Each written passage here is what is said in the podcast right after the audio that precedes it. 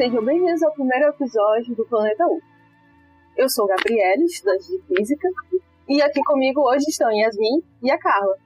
Oi, gente, eu faço física lá na UFP e é isso, eu vou estar aqui nesse primeiro episódio, meu primeiro podcast também, viu, gravando, então desculpem qualquer coisa, é meu primeiro, sou iniciante ainda.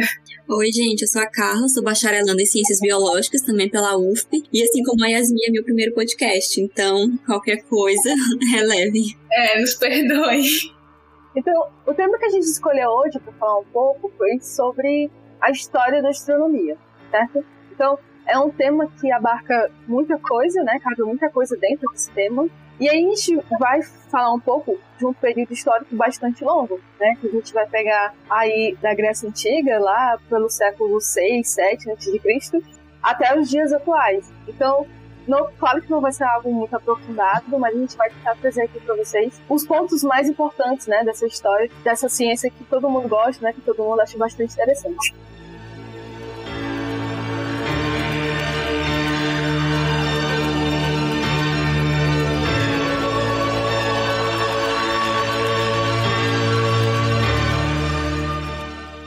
Sim, Gabi, tô falando aí que é um. Astronomia é bem antiga, né? É um, tem uma linha histórica que é bem antiga. Quando eu tava estudando sobre, tu acredita que eu vi que tem registros da época do homem neandertal que, tipo assim, ele já olhava pro céu e já imaginava coisas, já, tipo assim, já percebia coisas, relacionava algumas coisas do céu com o cotidiano dele. Eu fiquei assim impressionado, que é mais ou menos há 50 mil anos atrás. Uma coisa assim, bem, bem antiga. Exatamente, né? Carla, quer falar? Não, eu só ia falar que com a fala da Yasmin, né? Eu lembrei de um documentário que eu assisti há um tempo, eu não lembro o nome, nem, nem nenhum dado assim, de identificação dele, mas quando eu escutei a Yasmin falar, me veio muito as imagens que eu vi quando eu assisti o documentário, né? Então ela falou de civilizações muito antigas, né? Mas que já tinham aquele interesse por, por observar os astros, né? E, e, foi justamente isso que foi mostrado nesse documentário. Então era só essa passagem mesmo que eu ia falar, que veio na minha cabeça, assim, essa ideia de civilizações antigas que ainda não tinham nenhum entendimento prático, né? Teórico, científico, mas que já tinham aquela, já se sentiam instigados a, a observar, né, os astros. Então, como as meninas falaram, a astronomia no início da civilização humana, ela tinha esse caráter, né, de ajudar as pessoas a saberem qual era o período apropriado, né, para plantar uma planta, ou para colher um fruto, ou até mesmo para caçar. E também a questão de se localizar geograficamente, né? É claro também que aí nesse início você tem muita questão mitológica envolvida, é, a partir daí que surge a, astrologia também, né? Uh, mas voltando a falar, a questão de como ciência, né, astronomia astrologia, porque lá na Grécia era considerada ciência também, só veio surgir justamente na Grécia, na Grécia Antiga, cerca de 6 a 7 séculos antes de Cristo. Gabi, tu falando aí sobre caça, né, sobre agricultura, vale salientar que esse estudo da astronomia, né, começou realmente quando nós, os seres humanos da época, eles deixaram de ser é, caçadores-coletores e começaram a, a praticar agricultura. Aí eles tiveram, vamos dizer assim, mais tempo para observar o céu, para olhar o céu. E depois de tantas observações e evolução de algumas culturas, de alguns povos, começaram a perceber que aquele, alguns astros, o aparecimento de alguns astros em determinadas épocas estavam sujeitas a coincidir com o período de, de eu plantar aquele alimento ou a, ou a recolher, né? Ou então com a, a enchente de, de algum rio, com a, com a vagem de algum rio. Aí eles perceberam isso, foram muito inteligentes. Aí começaram a observar tanto, tanto, tanto, e começaram a sistematizar, né? Os, os gregos, os babilônios começaram a sistematizar todo esse processo de observação e colocar em prática no cotidiano. Muito interessante. Os, os próprios egípcios, né, são um exemplo disso, né? Durante Sim Sim, é, é, eu escuto vocês falarem e eu lembro da, daquela história de que a astronomia é a ciência mais antiga. Né, de que se tem, justamente por ela estar tá ligada a, a esses primórdios do desenvolvimento da humanidade. Quando você falou nos egípcios, Gabi, por exemplo, é, eu lembrei de que eles já utilizavam o movimento do Sol como um, um mecanismo para fazer a contagem do tempo, né? Então eles contabilizavam o tempo através da, da, do movimento do Sol, até que daí surgiram os primeiros relógios de Sol. Uma coisa que você falou que, que realmente eu achei importante ser ressaltado é que muitas vezes esses astros eram vistos como divindade, né? Então, na época, embora já, já se fosse desenvolvendo um conhecimento acerca dos astros e um conhecimento astronômico, era também uma, uma aplicação mesmo é, religiosa. Então, a astronomia ela foi se desenvolvendo desde os primórdios da humanidade, como eu falei, né? E eu acho muito interessante esse desenvolvimento que teve sempre aliado a, a práticas que eram aplicadas no, no cotidiano daquela civilização em questão, sabe? No caso dos egípcios, por exemplo, como eu falei, eles aplicavam na contabilização do tempo, né? Vocês deram o, o, outros exemplos, né? No caso de plantação e tudo mais. Mas também tinha é, toda essa questão de, de crença, né? Então eu acho, eu acho muito interessante ver como esses conceitos de astronomia, tanto do desenvolvimento quanto da aplicação, se misturam muito também com questões sociais. Acho muito interessante essa, essa, esse intercâmbio. É, é, você tá falando interessante porque quando a gente vai estuda, né, a história da história e filosofia da, da astronomia, é, a gente vê que eventos astronômicos, né, ao longo de muitos anos, até ali final da Idade Média, os eventos astronômicos, alguns eram vistos como mais presságios, né? Por exemplo, um eclipse lunar, um cometa passando. Então, a astronomia, durante muito tempo, mesmo depois de se tornar algo mais racional, ela teve sempre ligado, né, com, com essa questão é, religiosa, né, de crenças e tal. Mas, voltando aqui pro nosso assunto, a gente falou um pouquinho, né, de como, da importância da astronomia para as primeiras civilizações, mas o foco principal mesmo é falar sobre a, a astronomia como ciência, né, e como já a astronomia como ciência ela surgiu ali na Grécia Antiga, né? Por que, que, a gente sempre fala da Grécia Antiga? Porque toda, toda não, mas boa parte da nossa herança cultural é, vem da, da Grécia ali da Europa, justamente porque nós fomos colonizados, né, pelos europeus. Parte da nossa cultura vem desse e do nosso conhecimento científico, né, vem dessa época. Isso não significa que outras civilizações não tenham desenvolvido astronomia, tá? Então, se a gente olhar aqui para os povos nativos aqui do Brasil, eles já tinham um tipo, uma espécie de astronomia, né? Os chineses também foram exímios observadores do céu, babilônios, né, como já foi citado. Então, toda, todas as civilizações tiveram um pezinho na astronomia, mas como já foi falado, a gente só vai falar da Grécia pra frente, né? Porque essa, entre aspas, é a parte mais importante, porque foi a partir daí que a gente começa a ter essa sistematização do, do conhecimento em astronomia. Ah, alguém quer comentar? Sim, Gabi, continuando, é, essa parte é muito interessante, em que não, tipo assim, não foi um povo sobre um pouco de astronomia, depois passou para outro povo, tipo assim, em ordem cronológica, sabe? Cada povo, ele, eles começaram a ter, começaram a observar o céu, começaram a ter seus conhecimentos próprios próprios e há um tempo começaram ou a registrar eles dados e compartilhar entre si. É, eu vi que na época em que teve a Idade Média na Europa, né, a ciência ficou bem é, estagnada, a astronomia ficou bem estagnada, outros povos se desenvolveram bem mais os chineses, os árabes, os indianos, a Ave Maria, usaram a matemática junto com a astronomia, isso foi bem legal, porque sistematizaram, é, ligaram a matemática à astronomia de uma forma assim, bem bela, sabe? Conseguiram comprovar coisas, é, os próprios números, a própria certeza, né? Da matemática. Isso é bem, bem incrível. Aí depois, quando a Europa se recuperou, entre aspas, da Cidade das Trevas, né, começou a acender novamente cientificamente e a contribuir ainda mais para a astronomia.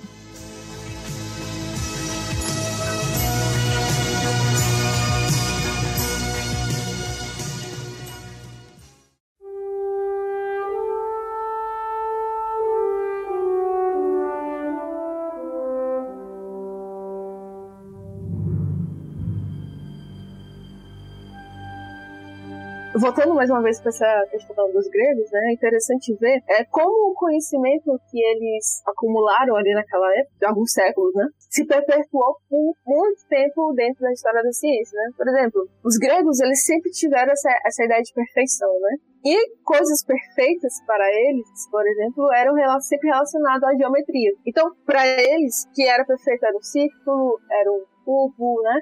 Os polímetros e tal. Os gregos tinham essa ideia de, de perfeição que durante muito tempo ficou atrelada à astronomia, né? Durante muito tempo, por exemplo, as pessoas acreditavam que o movimento dos planetas ao redor da Terra, né, que na época era o centro do, do universo, era um círculo, né? Porque justamente dessa ideia de perfeição do, que os gregos tinham de que o círculo era perfeito. E posteriormente, já na, na Idade Média, foi esse conhecimento foi pegado pela Igreja Católica, né? E aí você tem a mudança de pensamento, né, de que era um círculo porque era perfeito, porque Deus para Deus tudo era perfeito, mas vem dessa ideia dos gregos que tudo era perfeito e por isso deveria ser circular. Os gregos também tinham a questão é, de que o mundo acima da Lua, né, era perfeito e o mundo abaixo da Lua seria imperfeito, né? O que quer dizer isso? É você olhando para o céu, você vê uma infinitude, né, de estrelas, como a gente conhece hoje, galáxias, né, mas para eles eram só estrelas. É perfeito, perfeito no sentido que não muda, é imutável, né? Então, se você olha para o céu hoje na crença deles. E o olho pro céu daqui a mil anos, ele seria o mesmo céu. Hoje a gente sabe que não é bem assim, né? Como o universo todo está em movimento, né? o céu vai mudando, né? Conforme os, os séculos passam. Mas para eles, eles tinham essa ideia de que o céu era imutável, era perfeito. Então, e o céu abaixo da, o céu não, o mundo abaixo da lua seria imperfeito, porque olha só como é estranho, né? A gente envelhece, que coisa esquisita. A gente morre, as coisas caem. Então, eles ficavam pensando, o nosso mundo aqui, a Terra, é muito estranha, é, então é tudo muito imperfeito aqui. É engraçado quando a gente leva essa ideia de que o céu é perfeito e, está abaixo do céu é, é, imperfeito, quando a gente compara com a ideia de, de céu e inferno, né? Lá do cristianismo, judaísmo e tal. Do que em relação ao cristianismo, né? Porque o cristianismo vem, também agregou muito do conhecimento grego, né? De que o céu, o paraíso, é perfeito, então ele tem que ficar acima da terra. E o inferno, por ser imperfeito, ele tem que ficar abaixo da terra. Então, é curioso como essas coisas, né? O conhecimento astronômico, que ele permeia por outras áreas, não é? Sim, e, e é curioso também como, apesar de, de, todo esse tempo que já se passou, né? Desde essas percepções, dessas concepções, é, é intrigante como até hoje essa ideia de, de um universo imutável, de um acima da lua perfeito, um abaixo da lua imperfeito ainda persiste né? Ainda mais por conta da religião mesmo, né? Da crença que muitos seguem. Então, eu acho muito intrigante realmente ver como, mesmo após tanto tempo ter se passado, algumas crenças não mudaram, mesmo com tanto conhecimento já tendo sido construído e acumulado, né? Então, outras contribuições, né, dos, dos gregos que a gente pode citar, por exemplo, famoso cálculo né, do, formato da Terra. Eu, eu, acho isso incrível, né? Porque eu, Eratóstenes, se não me engano, o nome do cara lá, cerca de 300... Eratóstenes. 300 e alguma coisa antes de Cristo, ele arranjou um meio de calcular a curvatura da Terra. É muito interessante quando a gente estuda a Grécia, né? E até mesmo ali a Idade Média, antes antes do, do telescópio, né? Como eles conseguiam fazer tanta coisa, tanto, tirar tantas conclusões apenas a partir da observação olho nu. Porque tem coisas, por exemplo, que, que eu não conseguiria imaginar como é que calcula. Sim, é, dos povos antigos até Galileu é considerado uma astronomia observável, né? Já que as observações eram feitas apenas a olho nu. imaginem se naquele, naquelas cidades, vamos dizer assim, mais rústicas, em que não, não tinha luz ainda, eles tinham, ficavam boa parte da noite todo com aquele céu estrelado, com a, todo com, com a lua, aí ficavam mais encantados ainda, e tinham mais, tipo assim, não tinham tanto distrações, né? Aí eram mais instigados ainda a observar e a, e a ver o, o que acontecia, a propor por que, que aqueles astros se mexiam e tal.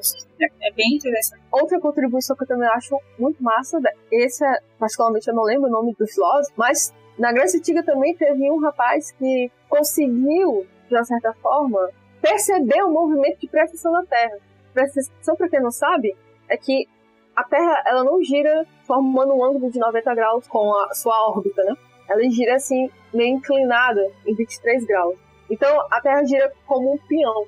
A analogia mais simples de se se, se falar é essa, né? Ela gira como um peão. Então, esse rapaz, também não lembro o, século, né? Mas foi na Grécia, ele conseguiu perceber através da observação que a Terra fazia esse movimento de precessão. Então, é, é, muito interessante a gente estudar história e filosofia da astronomia quando a gente, a gente percebe como todo conhecimento né, foi acumulado apenas utilizando a observação. Mais algum comentário nessa parte?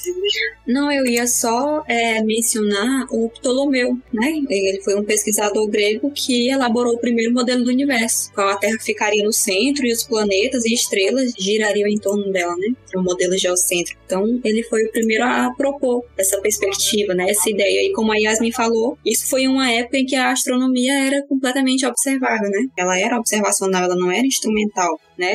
Esses pesquisadores eles não tinham nenhum embasamento físico mesmo que se diz respeito a instrumentos que auxiliassem eles, como por exemplo telescópios, como você Gabi falou. Né? Então é insano pensar como existiram pessoas tão à frente do seu tempo, né? Essa questão do, do sistema ptolomaico é muito interessante, né? Porque perdurou por, se não me engano, um pouco mais de mil anos a ideia de que a Terra era o centro do universo. E aí só foi ser, entre aspas, né, quebrado, né, rompido essa ideia com, com Copérnico, a famosa Revolução Copernicana. É engraçado você comparar, né, essas duas coisas, porque Copérnico também só usava o olho para medir as coisas. Copérnico, Kepler, Kepler entre aspas, né, porque ele utilizou os dados do, do Tycho Brahe, né, a gente já fala isso, mas só tinha, né, o olho, né, e a sua capacidade de, de observar e, e, e tirar conclusões a partir daquilo. Então é muito engraçado como é que duas pessoas que tinham basicamente as mesmas, a mesma forma de observar o céu chegaram a conclusões diferentes, né? Um achava que uh, a Terra era o centro e o outro achava que o Sol era o centro. É, sobre o Ptolomeu, ele nasceu em Alexandria, né?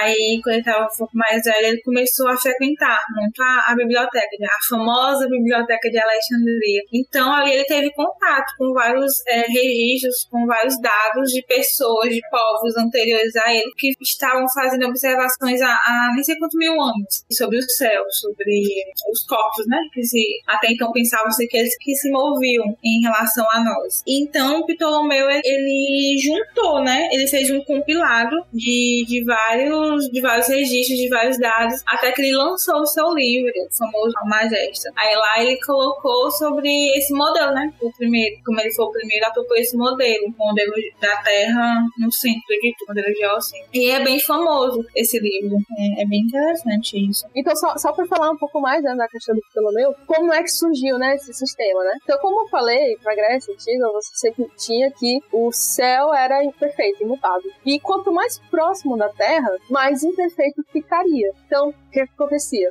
Existiam estrelinhas que faziam movimentos estranhos ao redor da Terra, né? Essas estrelinhas eles chamaram de planetas, né? Que significa, em português, errantes. Os planetas observados da Terra, como tudo que é observado da Terra, parece girar em torno da Terra, né? Só que eles faziam um movimento peculiar, né? Que uma hora eles avançavam, Aí do nada eles paravam, retrocediam para depois poder avançar novamente, né, da sua órbita ao redor da Terra. Então, é, se tinha muita dificuldade de colocar em um sistema e descrever um sistema em, que caberia isso, né, explicar por que é que esses planetas faziam esse movimento ao redor da Terra. Então foi pelo meu, né, como a Yasmin falou, acabou fazendo esse sistema, né, onde a Terra era o centro, os planetas orbitavam ao redor da Terra e dentro dessas órbitas, né, tinha o que eles chamavam de epiciclo, né, então ele girava ao redor desse epiciclo e esse epiciclo fazia um movimento circular ao redor da Terra. Isso supostamente explicaria uh, esse movimento de avançar e retroceder esse planeta uh, ao longo da sua órbita. Né? Só que aí cada vez mais tinha que fazer mais epiciclos, colocar mais órbitas e ficou muito complicado de se entender, né? Poucas pessoas entendiam o sistema ptolomaico até a chegada do Copérnico, né? Foi o, a pessoa responsável por tirar a Terra do centro e colocar o Sol no centro do universo. Só que a ideia do Copérnico, ela não foi aceita de imediato. É tal que nem depois de Galileu, com a, com a utilização do telescópio, a sociedade né, foi, foi aceita essa ideia de que o Sol era o centro do universo. Justamente porque, naquela época, a gente está falando agora da Idade Média, foi um período em que a Igreja Católica, Apostólica Romana, dominou o pensamento né, e a produção científica. Né? Eu não sei se é correto dizer que não houve produção científica, até porque houve produção científica. Só que toda produção científica que era feita tinha que ser de acordo com o pensamento da igreja, tá? E é muito curioso a gente falar isso, porque às vezes quando a gente está estudando ciência, tem a ideia de que todo cientista é, é ateu, não acredita e tal. E, e não é bem assim toda a ciência produzida, ou pelo menos grande parte da ciência produzida durante a Idade Média, foi produzida por pessoas que faziam parte da igreja. E é curioso que Galileu, ele era tão religioso a ponto de achar que Deus incumbiu a ele a responsabilidade de desvendar para a humanidade as leis da natureza, né? Então, a partir daí a gente vê que talvez a forma como a gente aprende na escola é uma forma incompleta, porque parece que só a ciência é uma coisa linear e que é produzida ciência pela ciência, né? não tem relação com as necessidades da humanidade ou, ou sofre influências de outras áreas, quando na verdade não é assim, né? É, e também esse, essa questão da que a gente aprende na escola, né? Tá bem relacionado porque quando a gente aprende algo na escola, só vem e bota aquela, ou a fórmula, ou aquele conceito no quadro e pronto. Tipo assim, não, não tem todo aquele contexto histórico de, de, tipo assim, falar qual o momento que aquele cientista, aquele pensador estava vivendo, para poder ter aquelas ideias, né? Com aqueles conceitos científicos. Essa questão da, da igreja, ela por um tempo cobriu, né? É tão tal que na época de Copérnico, quando ele veio com essa ideia heliocêntrica, que tirando a Terra do centro, é, demorou muito, muito, muito para a sociedade poder aceitar, porque era um quebra, né? Um, um quebra de paradigma muito grande. Porque a igreja queria que a gente fosse o centro, porque Deus nos criou como seres humanos perfeitos e tal. Então queria que a gente fosse todo aquele senso. Quando veio essa ideia do, do Copérnico, acaba que deu aquele baque, né? A igreja não queria aceitar e também as pessoas que estavam seu estavam sob poder, vamos dizer assim, entre aspas, né? Poder de mentalidade, não queriam também aceitar. Mas alguns, né, alguns viram que podia estar certo, tanto que teve aquela coisa da, Estel, né, que é aquela fogueira, aquela queimação de pessoas, se essa palavra existe, queimação de pessoas. Foi muito triste, muito triste, acho muito triste essa época. Exatamente. Então, como a Yasmin falou, né? Você tem a igreja dominando o pensamento da época. É mais engraçado, engraçado, né? Porque a melhor forma de você dominar alguém é pelo medo. Todo mundo que discordava, não vou dizer que discordava, né? Mas que tinha um pensamento levemente diferente do que a, a igreja pregava na época, sofria alguma coisa, né? Ou era queimado, ou era envenenada, não sei. Enfim, o fato é que a gente passou por esse período e Copérnico, inteligente, evidentemente, é, deixou para publicar o seu livro já no leito de morte, né? Pouco depois que ele morreu. E ainda mais curioso ainda é que quando o livro foi publicado, ele não foi publicado como uma teoria definitiva, né? Ele foi publicado como uma sugestão, justamente para poder amenizar essa ideia de que a Terra não era o centro do universo. E seguindo aí a linha cronológica, né? Com certeza a gente está não citando outras pessoas, né? Porque a ciência não é feita apenas de, sei lá, Newton, Galileu e essas pessoas mais famosas, né? Mas como o nosso Cooper, a gente tem que falar das pessoas famosas. e agora a gente vai falar um pouco sobre Galileu e o Kepler, né? Que foram duas pessoas que viveram mais ou menos na mesma época. Uh, primeiro falando do Kepler, tem as três leis famosas, né? De Kepler, né? Que são leis que falam um pouco como seria o percurso, né? Do planeta ao redor da estrela. As leis de Kepler foram meio que uma quebra de paradigma de novo, né? Porque até então se pensava, né? Que o planeta orbitava uma estrela em movimentos circulares e com o Kepler passou a ser elipses, né? Já não era mais aquela ideia de perfeição que os cientistas né, tinham a partir do pensamento grego, né? Só que o Kepler, ele é uma figura importante, só que o trabalho dele, não, a gente não pode só considerar ele, né? Porque, basicamente, todos os dados, né, que ele tinha acesso foram feitos por outra pessoa, né? Que, no caso, era o Tycho Brahe. Tycho Brahe era um nobre da época. Ele ganhou de presente uma ilha para construir um observatório, ou seja, a pessoa, né? O Tycho Brahe tinha uma influência muito grande ali na, na, no contexto histórico. E foi a partir desses dados, né, que o Kepler derivou as, as suas três leis. Mas, falando um pouco sobre Tycho Brahe, é interessante que ele também tinha um modelo de universo, né? E o modelo dele era híbrido. Você tinha a Terra no centro, o Sol, a Lua, e se eu não me engano, Mercúrio e Vênus também orbitavam ao redor da Terra, e os demais planetas, Marte, Júpiter e Saturno, orbitavam ao redor do Sol. Então, o modelo de Tycho Brahe é um modelo híbrido entre o heliocentrismo e o geocentrismo. Eu gosto muito da história do Kepler. O modelo do Copérnico não estava 100% correto, né? Porque, segundo Copérnico, as órbitas eram circulares. Apenas com as observações do, do Tycho Brahe, e posteriormente, que ele deixou essas observações depois da morte para o Kepler, foi que Kepler disse que essas órbitas não eram circulares, sim elípticas, porque só assim é, poderiam explicar, por exemplo, se eu não me engano, em algumas épocas do ano, Marte dava a entender que estava se movimentando do lado oposto de nossa órbita, se eu não me engano. Tava Sim, é, é, essa, isso, exatamente, né? Essa ideia de que ele tinha uma órbita reversa, então, até certo ponto, ele, ele, ele acompanhava a órbita terrestre e a partir daquele ponto ele, ele regressava, né? É, e o Kepler foi, foi muito inteligente em usar todas as observações que eram bem precisas do Tycho Brahe e juntou com a matemática, né? Com toda a sua ciência bem precisa, que é. Aí formulou essas suas três leis, que até o, que deixou para nós, né? Que até hoje são bem importantes para a gente entender como é que funciona o movimento do, dos corpos é, no, no, sistema solar, né? Muito interessante.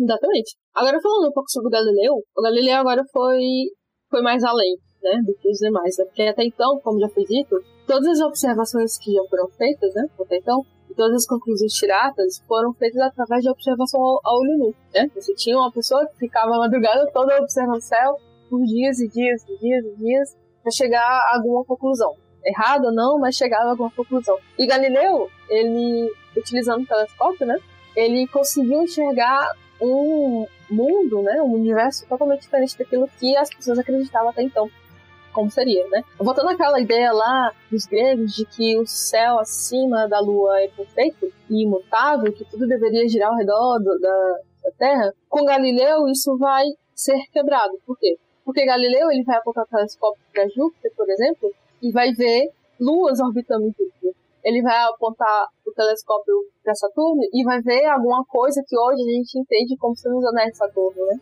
Ele vai apontar para Vênus e vê que Vênus tem fases, né, como a Lua. Ele aponta para a Lua e vê que a Lua tem crateras. Nossa, que estranho, né? Como é que, que a gente acreditava que a Lua não tinha cratera, que a Lua era perfeita, e agora eu vejo que a Lua tem crateras. Eu vejo que existem luas orbitando junto.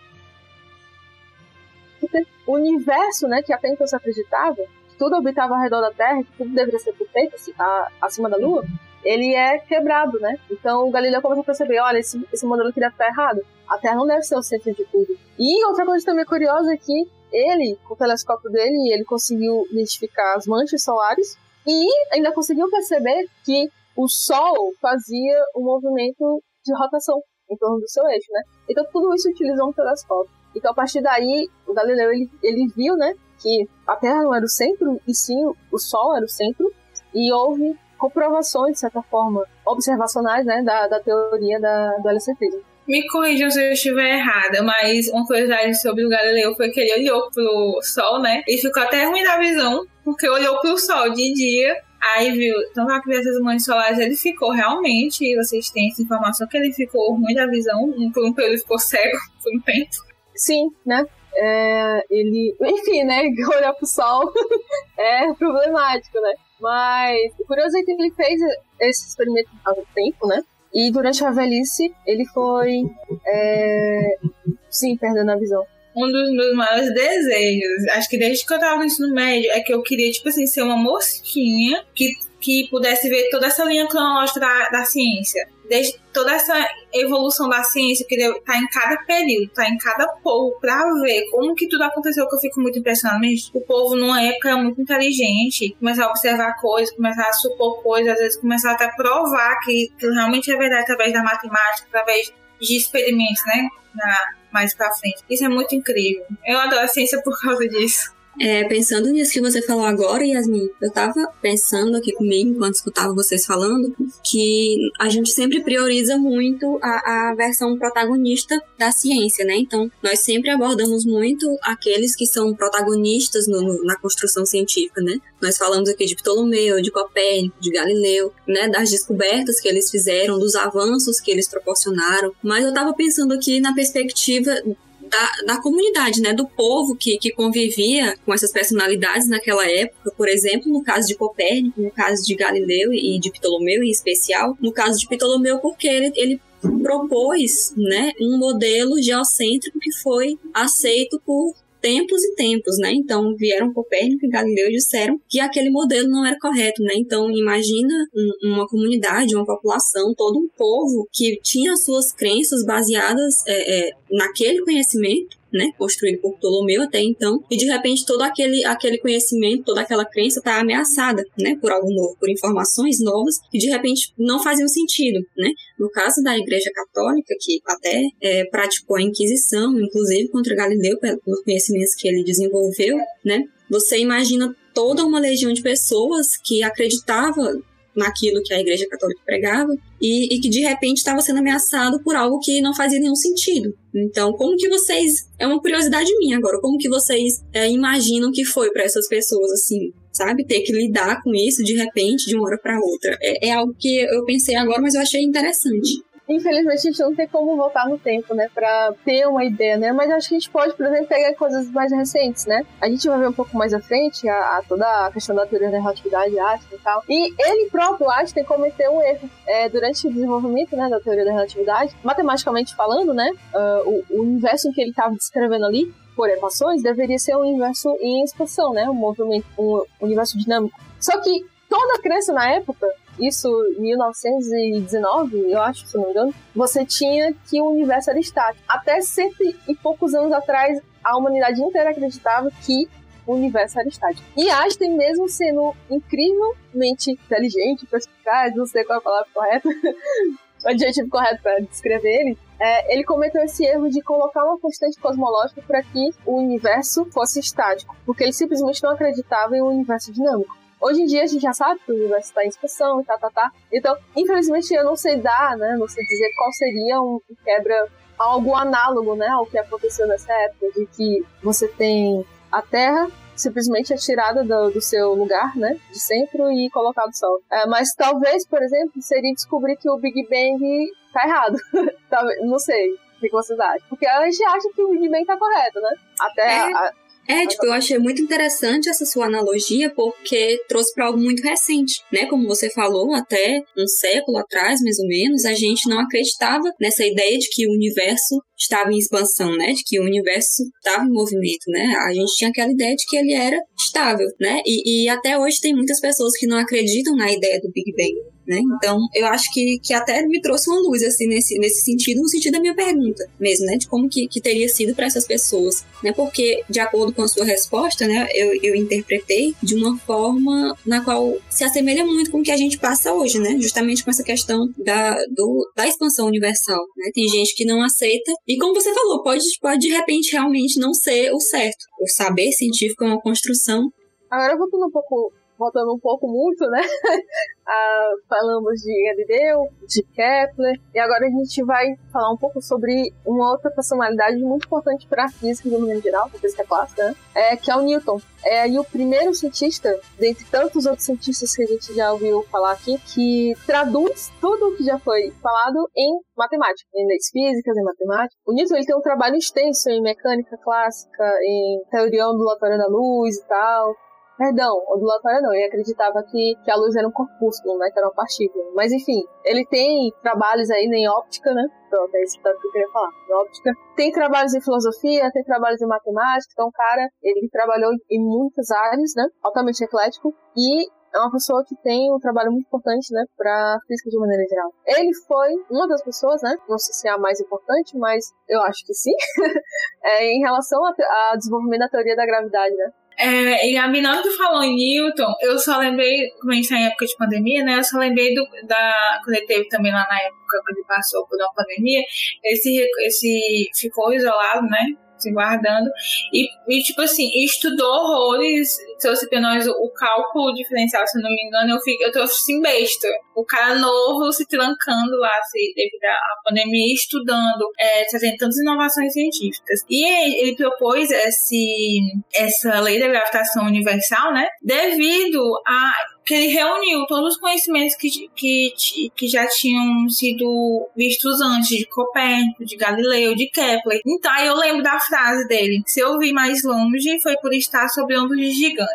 Então, é, estudando astronomia, estudando, tipo assim, a história da ciência, em si, né? É, essa frase faz muito, muito sentido. Porque ele propôs essa lei, né, é, essa lei devido a todo o conhecimento que, prévio que ele já tinha visto, que ele tinha estudado sobre os outros cientistas. E isso é muito bom na ciência. Isso é a ciência, né? Você vê todo, todo o conhecimento já adquirido, tentar aperfeiçoar. É, a ideia que essa frase faz muito, muito sentido, muito linda. Só acrescentando a fala da Yasmin, é, eu acho muito, muito interessante essa parte, né, de, do cara ter se tracado, mas a gente precisa saber que é um trabalho de uma vida toda. não foi só os dois anos da pandemia lá da época, né? Foi a vida toda, e de todos esses cientistas, né? Eles estudaram a vida toda pra ter conclusões, né? Então, a gente não pode muito que romantizar, né, essas coisas, né? Porque, imagina só, você passar a vida toda pra descobrir uma coisa, né? Que é o que muitos cientistas hoje em dia ainda fazem. Mas enfim, o Newton tem essa importância, né? Por conta de ter colocado em, em linguagem matemática, né? As conclusões tiradas a partir das observações, né? De Galileu, de Kepler, principalmente de Kepler, e unificou, de certa forma, né, as forças que agiam na Terra e o universo. Então, você tem a força da gravidade que atua sobre mim, que atua sobre você, mas também que atua sobre a Lua, que atua sobre o Sol, que atua sobre Júpiter. Tudo é uma força só que atua em todos os lugares. E talvez isso poderia ter sido um pouco difícil, né, de entender na época. Até realmente havia esse debate, né, de ah, o cara quer recorrer a uma força invisível que não existe e tal. Mas é, Newton tinha muita autoridade dentro do meio acadêmico da época. Pegou, né, a teoria dele. Até hoje a gente sabe que é verdade.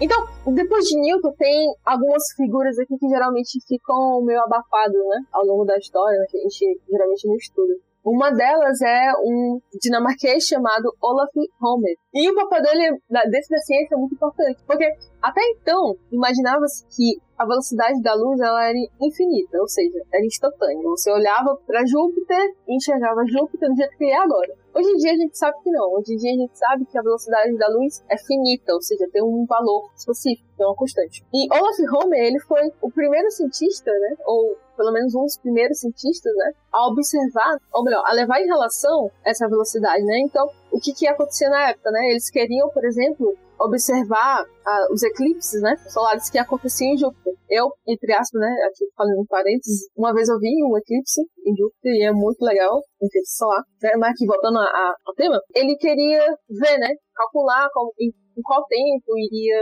fazer essa, ter essa, esses eclipses, ou, ou melhor falando, ele queria é, saber como é que queria ser a órbita de Io, né, ao redor da, ao redor de Júpiter.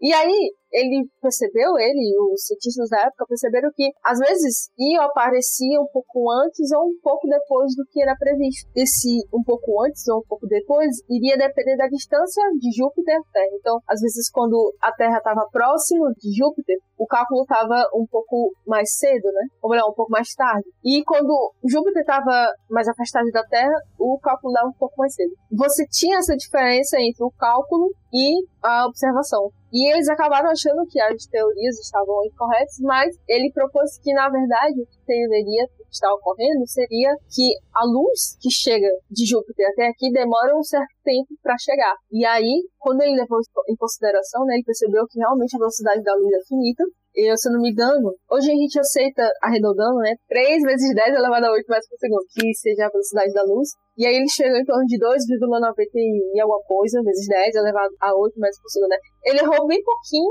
em consideração à época, né? Hoje dia a gente tem aparelhos mais sofisticados, né? Pra medir a velocidade da luz.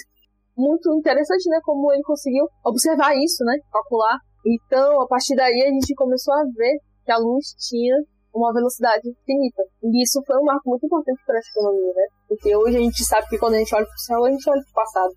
Chega a ser até filosófico, né? Essa, essa frase que você acabou de falar, Gabi.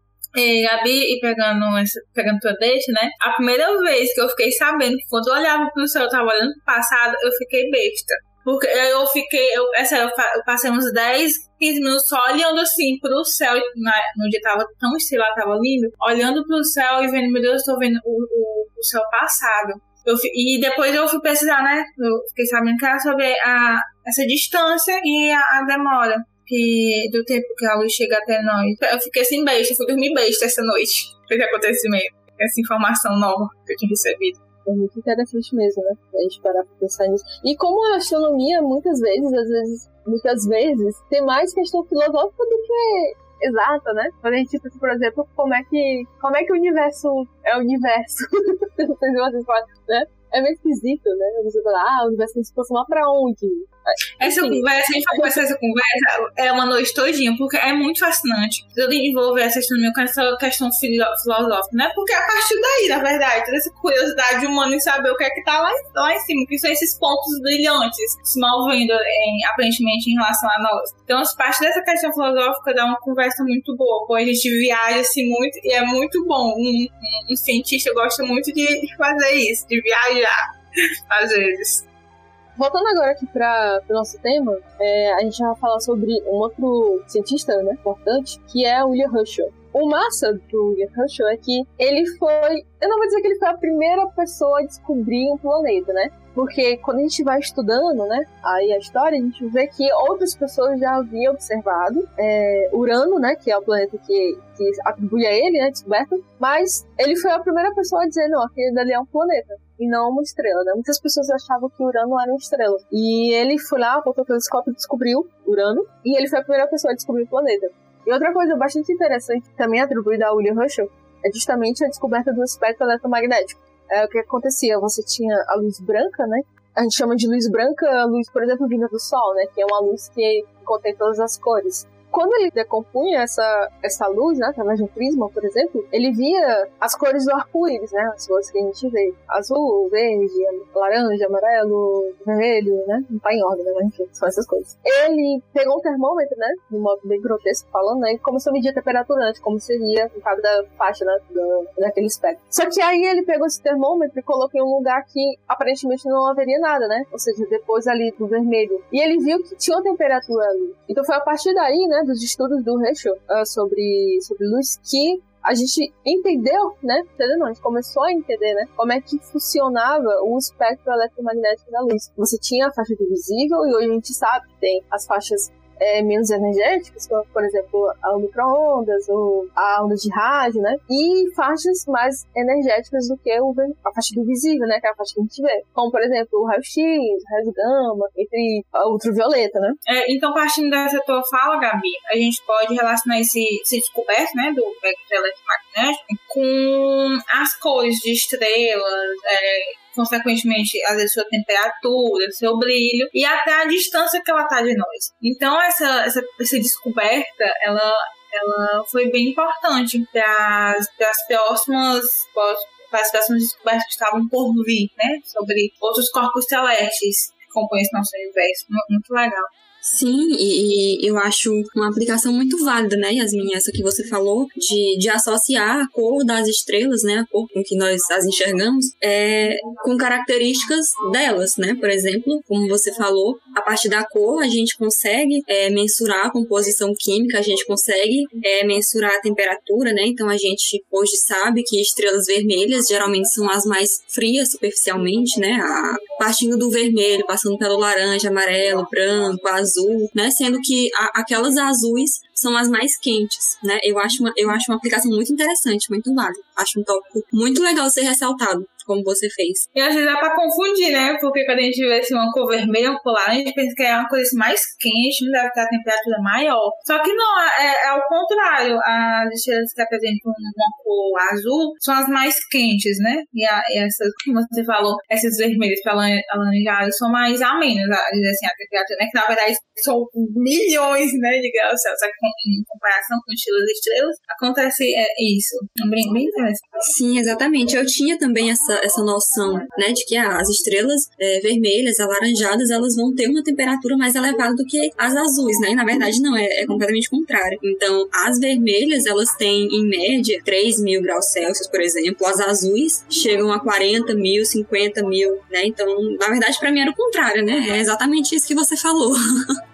De estrelas dá, já dá um outro episódio, né? Sim, fica aí a sugestão.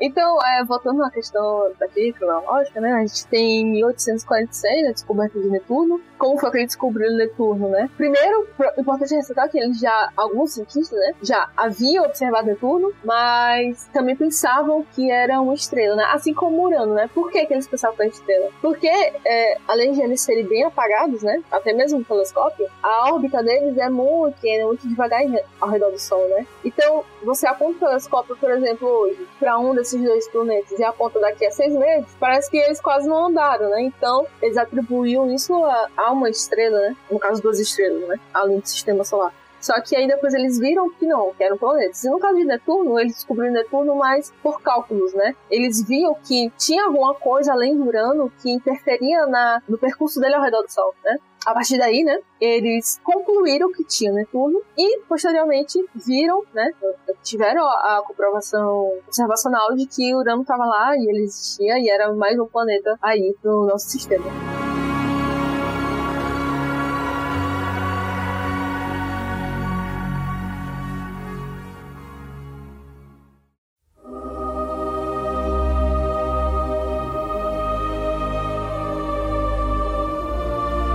Então agora a gente já está chegando aqui no século XIX, né? Mas agora falando um pouco mais especificamente do finalzinho do século XIX e do século XX, que é quando a gente vai ter pesquisas, né, mais aprofundadas sobre o universo, né, sobre cosmologia de maneira geral. Importante frisar mais uma vez que até essa época a gente pensava que o universo era estático, pensava que o universo não passava da nossa galáxia, né, e algumas estrelas além. Então é muito interessante ver como em pouco mais de 150 anos, talvez, não exatamente, é, como o universo mudou. Imagina só uma pessoa que nasceu em 1900, né? Vamos supor uma pessoa que nasceu em 1900 e tenha vivido aí 100 anos. Olha só quanta coisa que caso teve que absorver é, em relação à ciência, né? E como a gente vai discutir agora. O universo mudou muito no finalzinho do século XIX para agora, né, no século XX. Mas, voltando, né, lá pro finalzinho do século XIX, como eu falei, existiam muitas pesquisas em relação a estrelas, né, saber calcular a distância das estrelas, saber relacionar a temperatura da estrela com brilho, né, e tal. E nessa época, importante frisar, né, que ao contrário do que a gente imagina, muitas dessas descobertas foram feitas por mulheres. Você tinha grandes observatórios, né, evidentemente comandados por homens, mas por trás desses homens, né, é, tinha um grupo de mulheres que eram responsáveis, às vezes, por fazer cálculos, né? Que eram chamados na época calculadoras humanas, né? Só que, infelizmente, elas nunca, nunca eram permitido a elas usar telescópios, né? Então, elas só pegavam os dados e tentavam criar a chegar a alguma conclusão, né? E entre elas existe uma mulher que eu particularmente admiro muito, que é a Henrietta Leavitt.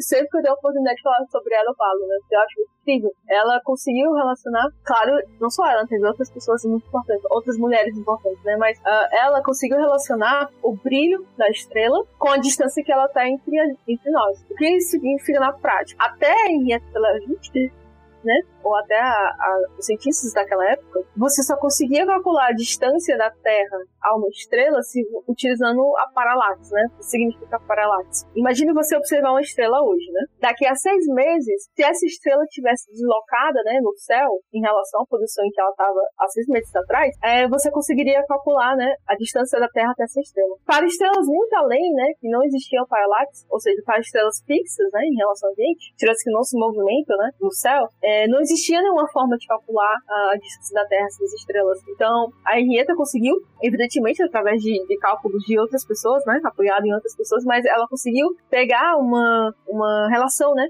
entre o brilho dessas estrelas e a distância que tinha até elas, que a Terra tinha até elas. E foi através desse trabalho dela, né, que o Hubble, o famoso Hubble, entre aspas, né, descobriu a, a, a expansão do universo, né? Porque, entre aspas, né? Porque não era só ele que estava na época é, estudando a, a, o desvio pro vermelho né, das galáxias, né? Existiam outras pessoas, outros cientistas também trabalhando na época, mas culturalmente, né? E só, só é passado pra gente que ele foi a pessoa mais importante que ele descobriu. É, eu achei muito importante essa sua abordagem, Gabi, de incluir protagonistas femininas também nessa história da astronomia, né? Eu cito, por exemplo, a Hipátia, né? Hipátia de Alexandria. Ela foi uma mulher excepcional que nasceu no Egito Romano, né? Eu faço até um comentário pessoal mesmo, porque a primeira vez que eu ouvi falar de Hipátia, de todas as realizações dela, eu imaginei que ela era grega, mas eu descobri posteriormente que não, né? Ela nasceu no Egito Romano e ela foi pioneira nessa questão do, da participação feminina em ambientes que até então eram, eu não vou nem dizer majoritariamente, né? Eram unicamente masculinos, né? Como o ambiente da filosofia, da matemática, da astronomia, aquele ambiente de, de construção científica mesmo. Então, ela era filha, por exemplo, do diretor da, do Museu de Alexandria, que era um, uma instituição renomada, respeitada. Como eu falei, a, a antiguidade ela prezava muito pelo protagonismo masculino e, e a inserção nesses ambientes de prestígio, de conhecimento, não era garantida nem a todos os homens. Então, a gente constata a partir daí realmente a excepcionalidade que ela tinha, a percepção, os conhecimentos que ela tinha, ela lecionava, inclusive. Então, puxando um pouco para a área da astronomia, né? Como eu falei, ela, ela foi filósofa, foi matemática, foi astrônoma também, e as contribuições que ela deu para a astronomia por exemplo, dentre algumas que ela deu, eu posso citar o reconhecimento, a suposição de que os planetas faziam um movimento em forma de elipse e não em forma de círculo, de círculo perfeito, até fazendo uma correlação com a sua fala anterior, né, de que os antigos tinham muito essa ideia, os gregos no caso, né, mas ela parte da educação dela foi em Atenas, então os antigos prezavam muito pela ideia da perfeição expressa em um círculo, na fórmula, na forma circular dos, dos astros, né, dos componentes da natureza.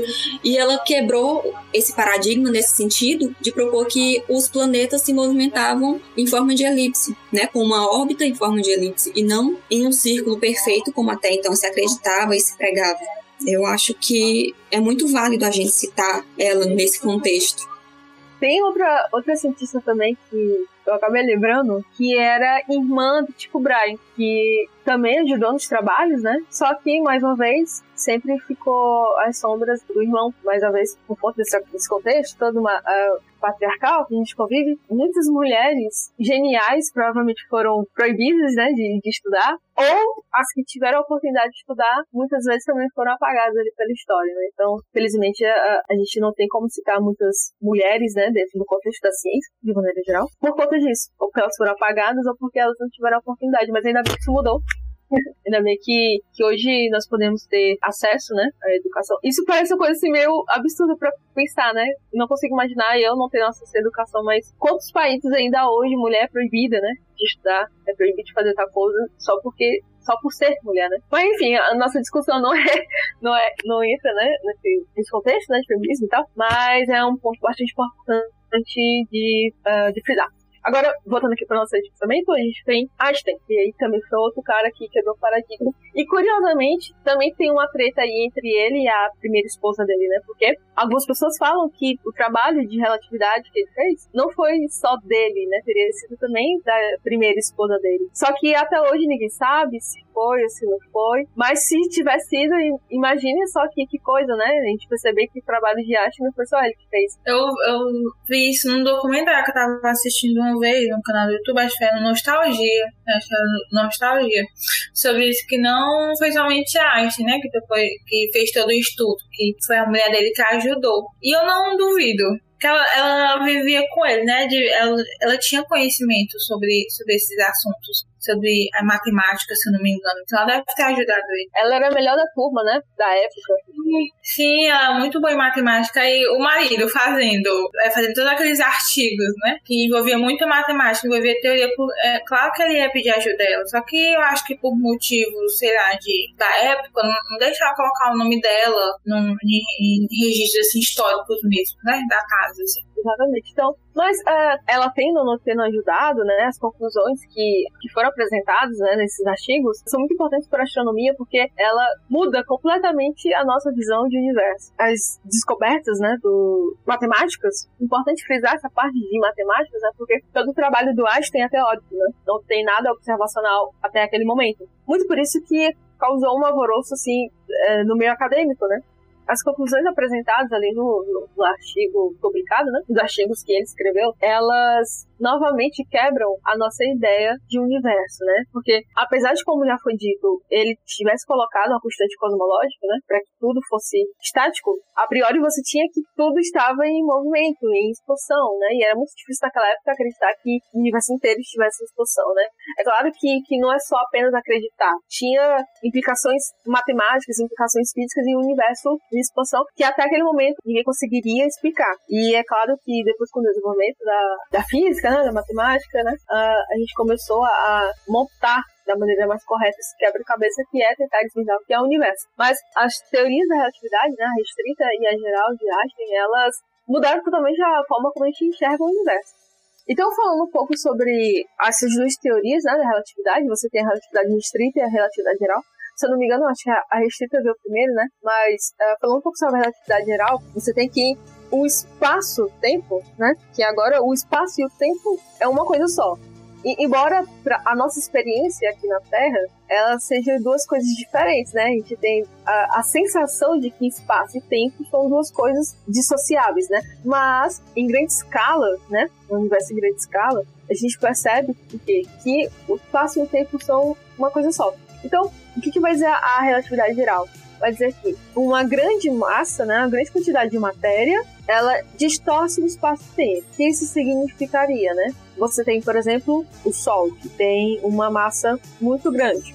Então, o Sol, ele vai distorcer o espaço-tempo que está ali próximo a ele. Então, fazendo a, a, falando um pouco sobre a analogia, né, mais famosa né, que existe, você pega um pano e coloca uma bola bem pesada no meio. E aí você joga uma bolinha de gude, né, de tal forma que você tenta colocar ela passando na tangente, né, dessa, desse espaço que foi deformado, né? E o que que você observa? Você observa que essa peteca, ela vai ter o percurso né, desviado, é, ou seja, ela vai começar a fazer uma curva ao redor da, daquela bola grandona que você colocou no início. Então é mais ou menos isso que corpos massivos, né, como o Sol, como estrelas de nêutrons, como buracos negros, né, fazem no espaço-tempo. Outra coisa também que é curiosa é que o tempo passa a passar diferente. E isso também daria uma outra, um outro episódio inteiro só para falar sobre o tempo, né? Porque o tempo, como eu falei mais uma vez, o tempo como a gente percebe aqui na nossa escala, na escala humana, né?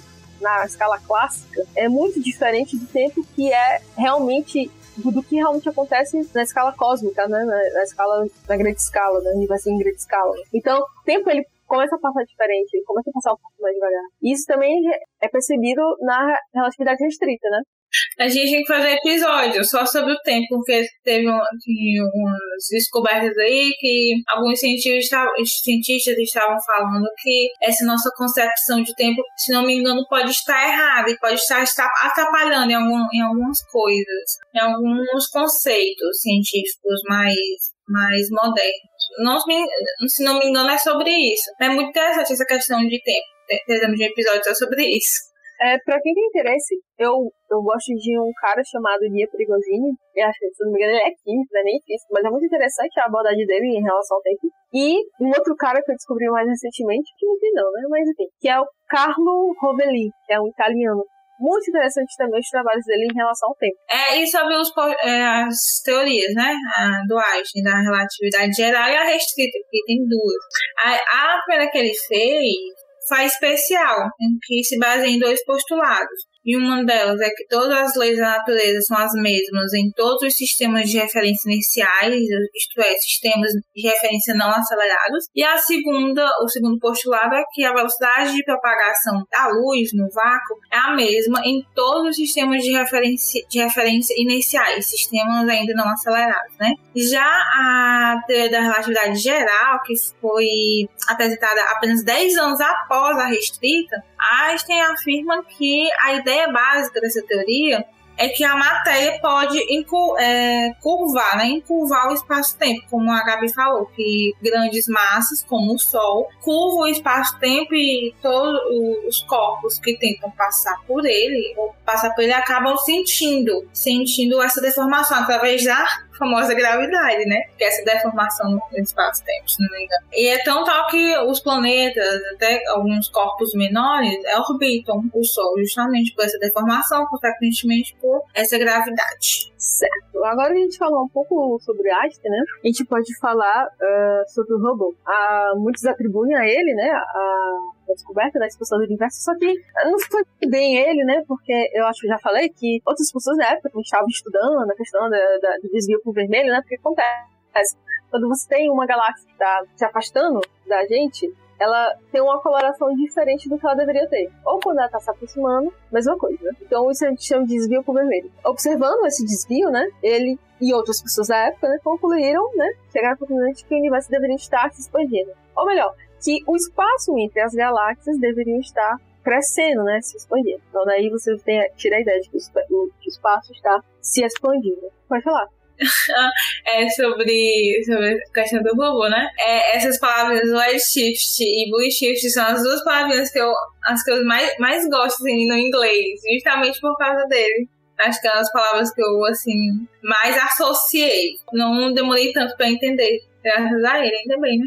Então, é experiência pessoal mesmo. E é, e é importante também falar um pouco, né, que até ele, quando lançou né, essas propostas, teve o cuidado né, de, é, de ir com calma nessa nova perspectiva né, de universo de expansão. Né? Porque, mais uma vez, é muito difícil você estudar uma coisa descobrir outra totalmente diferente. Você tem uma quebra de pensamento muito grande. É, ele propôs né, a, ideia de de expansão, mas ele propôs com cautela. E outra pessoa também que fica meio de fora aí desses estudos, né, do século XX, né, do início do século XX, final do século XIX, é o padre Lemaitre, acho que é assim que se fala o nome, se pronuncia o nome Lemaitre, que ele era um padre e que tinha sugerido que o universo, né, como estava em expansão, poderia em algum momento do passado estar muito próximo. Ou seja, que tudo que compõe o universo poderia estar em algum momento no passado muito próximo, né? E aí, pejorativamente, essa teoria ganhou o nome de teoria do Big Bang, né? Que de Big Bang não tem nada, né? Porque hoje em dia a gente não entende como grande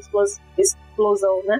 A teoria do Big Bang, ela é uma teoria de evolução do universo. Então, o, o padre Lemaitre, ele é deixado muito de lado, né? E ele também foi muito criticado na época, porque as pessoas, né, os cientistas na época, ficavam dizendo que ele queria colocar Deus aí no meio. Mas eu acho importante falar uma coisa, né? Que não cabe à ciência dizer que Deus existe ou não existe, né? Não cabe os cientistas provarem isso, né?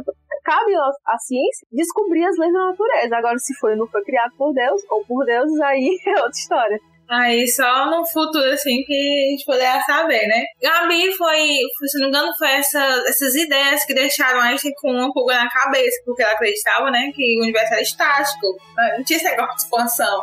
Foi exatamente essas ideias desses dois que deixaram ele com uma pulga atrás da orelha. E imagine o que isso causou, né? Descobrir que as coisas estão se afastando de nós. Então, se estão se afastando um momento, elas estiveram muito próximas. Então, acaba se relacionando aquela questão de toda a criação, de toda a que a religião é, aborda, né? Mais um, um, um baque, assim, para a sociedade.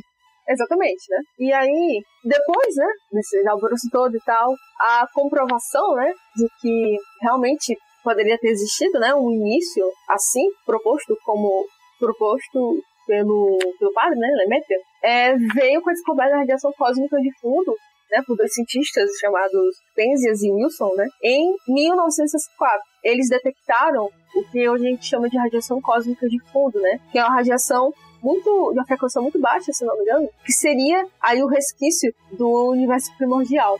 A radiação cósmica de fundo seria da forma como a gente entende o universo hoje, né, da forma como está posta a, a do Big Bang, seria a, a comprovação científica de que o universo, a comprovação observacional, perdão, de que o universo teria tido um começo.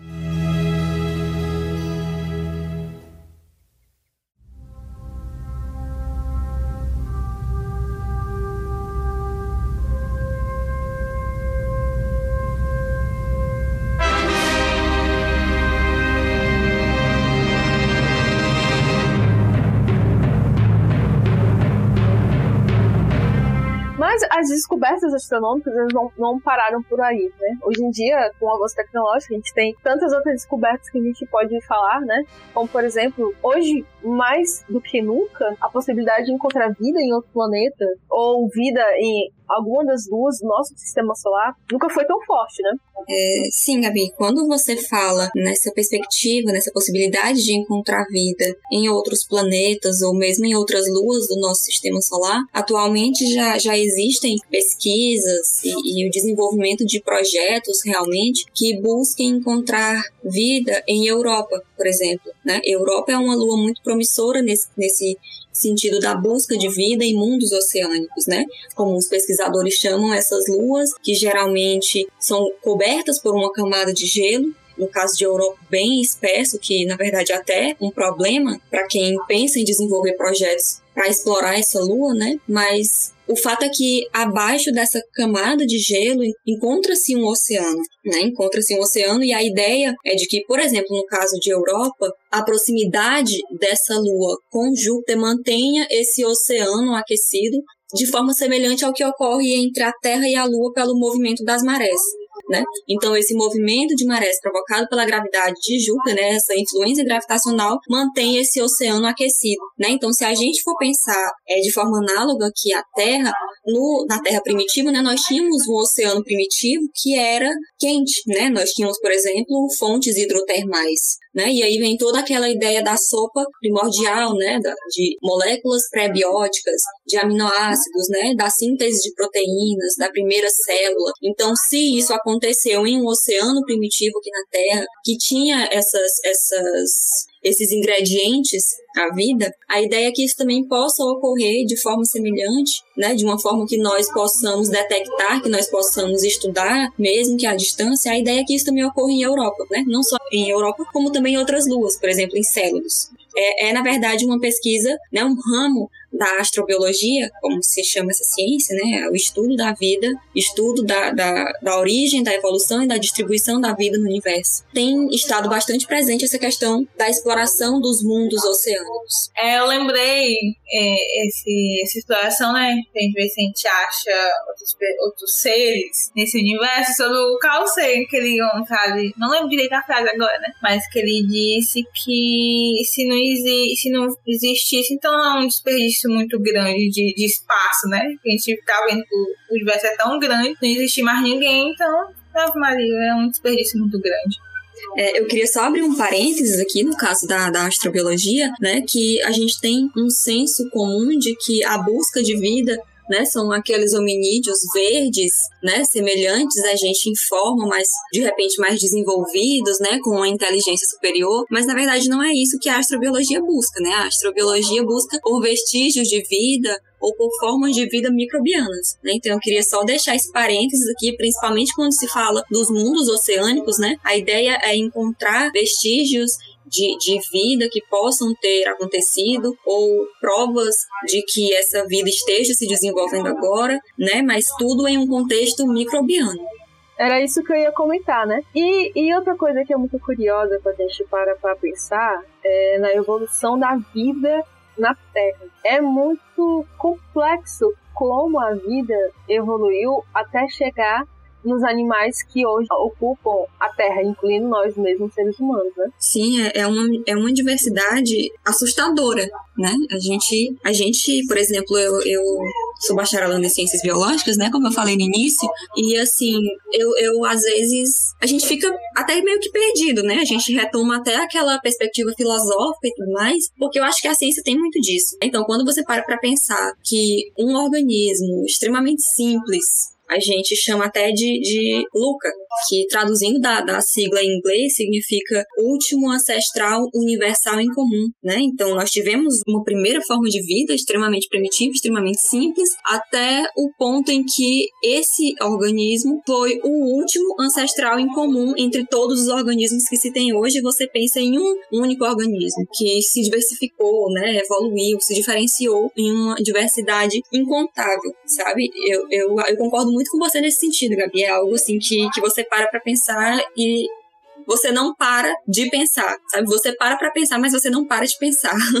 é, exatamente. E aí, isso só levando uma única variável, né? Que seria apenas os fatores biológicos, né? As condições da Terra, né? Durante esse tempo todo. Mas, por exemplo, uma coisa curiosa, se não existisse Lua, se a Lua não fosse do tamanho que ela é, ou se ela não existisse, a vida na Terra seria impossibilitada. Se o núcleo da Terra não fosse quente, como ele é hoje, consequentemente a gente não teria um campo eletromagnético ao redor da Terra, a vida também seria impossibilitada. Se a Terra não estivesse no local em que ela está, a vida também seria impossibilitada. Então, é tanta coisa que, que a gente tem que ter para ter vida aqui no planeta Terra que é quase impossível a gente chegar a uma história de, de, evolução da vida. Porque é muito variável e é muito tudo muito perfeito, né? Não sei se você acredita ou se não acredita em Deus, se você acredita, parece que foi uma coisa pensada. E se você não acredita, a probabilidade de tudo isso acontecer é muito pequena. Né? Então, por mais que, é, é como a Carla falou, vida inteligente é um outro patamar de pesquisa, né? Uma outra coisa que a gente pode vir a, a, a, ter sinal de vida inteligente, mas é mais provável que a gente encontre vida microbiana, né, bacteriana e tal, do que uma vida inteligente. Mas isso não significa dizer que há possibilidade de existir vida fora da Terra. pelo contrário, né? todos os componentes químicos estão aí em abundância, em abundância entre né? Mas estão aí no universo que pode sim ver, vir a, a gerar outras formas de vida, né? Não necessariamente parecida com a nossa, é, morfologicamente falando, né? Como, por exemplo, seres humanos como a ela falou, vinídeos, né? Mas quimicamente parecido com a gente, porque é esse tipo de vida que a gente busca, porque é esse tipo de vida que a gente sabe que deu certo, né? Sim, Gabi, é, é muito complicado a gente tentar buscar por formas de vida se baseando em algo que a gente ainda não conhece, né? Então a pesquisa astrobiológica ela se baseia muito em ambientes análogos, né? Em estruturas análogas, né? Marte tem estado muito em foco ultimamente, principalmente com o pouso do, do Perseverance. Esse rover ele, ele tem revolucionado o campo campo da astrobiologia, né, pelo potencial de pesquisa que ele carrega. E aí, quando você para para pensar no que ele está buscando lá, é justamente essas evidências, né? São fósseis microbianos, né? De uma vida antepassada, né? De uma vida é, ancestral em Marte, né? E como que a gente conseguiria, é como que a gente consegue definir que Marte pode ter abrigado vida, né? Por exemplo, muitos pesquisadores fazem pesquisas na Antártica, né? Porque a Antártica tem um clima que é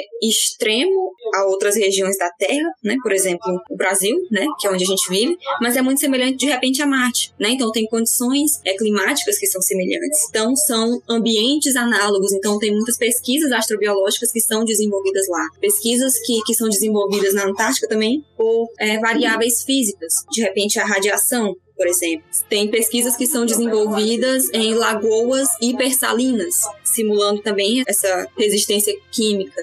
São, são os chamados extremófilos, né? Então, os organismos extremófilos também são utilizados como organismos, né? Como estruturas análogas, porque é a única forma de vida que a gente conhece que deu certo, né? Como você falou, são muitas variáveis que precisam se alinhar para que a vida como a gente conheça hoje tenha se desenvolvido. Não significa que a vida em todo o universo obrigatoriamente seguiu o mesmo curso que seguiu aqui na Terra, mas a gente não tem em que se basear, a gente não tem conhecimento científico, a gente não tem teorias, a gente não tem um embasamento teórico para desenvolver teorias que fujam a isso que a gente já conhece, né? Qualquer, qualquer coisa que você suponha, além daquilo que o conhecimento científico de hoje nos permite, é utopia, sabe? Passa pela tangente e já vai ali para ficção, sabe? Para imaginação. Carla, você falou tudo. Mas, só complementando sua fala, não é porque que a gente está pesquisando a vida como a gente conhece que não pode existir vida baseada em outra forma. Só que como a Carla falou, a gente só pesquisa isso porque a gente sabe qual é tipo de vida que deu certo. Porque a gente é assim. E falando em astrobiologia, a gente já pode partir para a próxima pauta, é justamente o que esperar da astronomia, né? Hoje em dia, astronomia é um termo muito genérico, né? Porque dentro da astronomia você tem astrobiologia, astrofísica, cosmologia, né?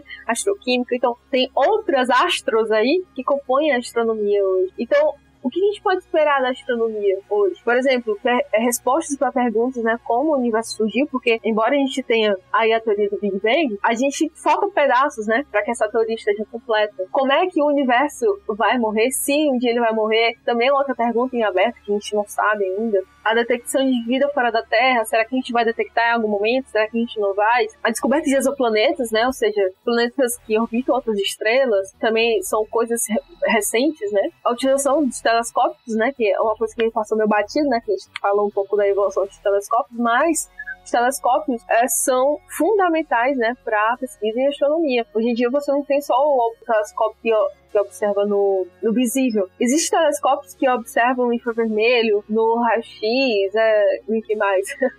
em outros tipos, em outras partes né, do espectro eletromagnético, possibilita uma outra visão de universo. Hoje em dia a gente pode saber como é que nasce uma estrela, isso não falando do filme, né?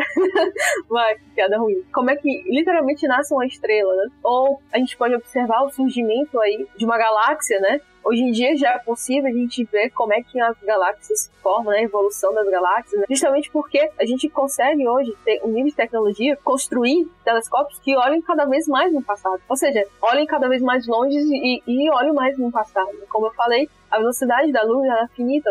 Ou seja, ela demora um tempo para chegar até aqui. Então, quanto mais longe a gente enxerga, mais no passado a gente enxerga. E existem telescópios onde conseguem enxergar a formação dessas estruturas. Então, a astronomia, embora tenha o que praticamente a mesma idade da humanidade, não sei. Mas tem muita coisa pra se pesquisar. E já vi sobre os telescópios, meu irmão não tem noção do quanto a tecnologia tá muito avançada. Tipo, que tem telescópios e já tem, tem alguns que estão sendo planejados, que é pra eles orbitarem a Terra, porque é mais fácil a observação, né? Porque não tem a, a tem as nuvens, não tem a atmosfera em si atrapalhando alguma coisa a visão. E isso, é, e isso futuramente vai nos proporcionar, não sei se ainda eu vou estar aqui, né? Eu espero, vai nos proporcionar é, conhecimentos belíssimos, é, imagens sobre, é, sobre outras estrelas, galáxias, enfim, sobre outros planetas. Isso, isso é muito, muito bom. Não, Gabi, eu ia só retro retroceder um pouco aqui na fala, né? De, de quando você falou sobre telescópios e, e, também sobre essa questão de, de considerar formas de vida que não são as que a gente conhece, né? Formas de vida, inclusive, mais desenvolvidas. Né? Eu queria só abrir um parênteses aqui e citar o filme Contato, né? No filme Contato, a Ellie, né, que é a protagonista, ela entra realmente em contato com uma, uma civilização é, mais desenvolvida, né? E ela consegue contactar, ou ela é contactada essa, por essa civilização através de um radiotelescópio. Então ela recebe sinais através de ondas de rádio, né? Então é só para abrir um parênteses de que a astronomia ela é intrinsecamente interdisciplinar. Né? E a, a, astrobiologia ela também tem, tem diversas áreas, né? diversas aplicações, diversas é, áreas de exploração que vão além da microbiologia. Tem, por exemplo, essa pesquisa com os radiotelescópios também, que não deixa de ser muito interessante. Então, era só esse parêntese mesmo que eu ia abrir. Então, é, eu espero que os nossos ouvintes, se tiver alguém que esteja ouvindo a gente, espero que sim, tenham percebido né, o quanto a, a astronomia é, é importante né, para a humanidade, desde sempre. Talvez hoje um pouco menos para a humanidade, para a maioria das pessoas, né? Porque, enfim, né? Hoje em dia a nossa vida é tão corrida que. Temos distrações. É, é né? Mas a, a astronomia ela é importante. Não só para responder perguntas mais filosóficas, né? Mas é mesmo para nossa vida de maneira geral, né? Por exemplo, hoje em dia todo mundo usa câmera. A câmera foi desenvolvida primeiro para pesquisas, né? Em astronomia, quando os astronautas foram mandados para a Lua e tal. Então tem muita coisa que foi desenvolvida para astronomia que hoje em dia a gente usa, né? Que a gente não sabe. Então a, as pesquisas em astronomia, né? O conhecimento em astronomia, ele não deveria ficar só para os cientistas, né? E é isso que a gente está tentando buscar aqui, tentar divulgar a ciência né, de uma maneira mais acessível para as pessoas, né? Espero que a gente consiga cumprir isso. Alguém tem mais alguma coisa para falar? Eu vou só abrir outro parêntese e abrir até uma sugestão que você falou, né? Que muitas pessoas uh, não percebem a, a, presença de conhecimentos astronômicos, né? Ou de conhecimentos de aplicações que derivaram de conhecimentos e aplicações originalmente astronômicas. Então, para quem segue, para quem não segue, quiser dar uma olhada ou começar a seguir o perfil da Agência Espacial Brasileira, né, no Instagram. Então, lá eles postam uma série de estruturas e, e de componentes realmente que estão presentes no nosso cotidiano atualmente, mas que foram originalmente desenhados, desenvolvidos para utilização no espaço mesmo, né? Por exemplo, por astronautas que vão para Estação Espacial Internacional, mas então são equipamentos, né, estruturas, componentes que foram desenvolvidos, pensados originalmente para aplicação é, astronômica, né, astronáutica, enfim, mas que acabaram tendo uma aplicação muito mais próxima à sociedade que às vezes a gente nem percebe a importância ou se percebe a importância, mas não sabe da origem, né? Não sabe de onde que veio aquele conhecimento ou com qual objetivo que ele foi desenvolvido ou aprimorado. Tem, é, tem até algumas pessoas né, que criticam muito o... que não conhecem, na verdade, mas que criticam muito o quanto algumas empresas, algumas pessoas gastam, né? Com essa exploração espacial. Só que aí eles têm que perceber que todo esse dinheiro gasto de certa forma volta para nós, que toda a tecnologia que a gente, a maioria da, da tecnologia que a gente tem hoje é devido a essas pesquisas, justamente é, devido à exploração espacial, né? Não só, né, das pesquisas espaciais, né, mas toda, todo dinheiro investido em ciência, de maneira geral, deveria voltar para a sociedade, né? Deveria por quê? Porque tem essa, essa parte mais óbvia, né, de componentes tecnológicos que a gente usa no nosso dia a dia, mas eu acho que o mais importante, ou pelo menos tão importante quanto, né, seria a própria divulgação da ciência, né? é uma coisa mais democrática. É, eu acho que ciência é difícil, sim, porque você tem as formalidades matemáticas, né, dependendo da sua área, tem as formalidades, né? Mas a ideia não precisa ser difícil, né? A ideia não precisa ser difícil de entender. Então, cabe ao cientista também é, deixar um pouco de lado é, é o laboratório e ir para a sociedade, para divulgar, para falar, muito mais do que é, apenas fornecer o produto pronto, né? Ou a tecnologia pronta. A gente também precisa ter é, esse acesso à ciência de uma forma mais democrática. Então, falando essa, essa parte mais filosófica aí, a gente encerra o nosso episódio, né? Espero ter contribuído de alguma forma, nós esperamos ter contribuído de alguma forma, né? Para acrescentar um pouquinho aí no conhecimento em astronomia. E queremos vê-los, vê-los não, né? Porque a gente não consegue ver. mas queremos que vocês estejam presentes também no próximo episódio. A gente não sabe qual vai ser o tema, mas com certeza vai ser um tema bastante interessante. Obrigada a todos e até o próximo episódio.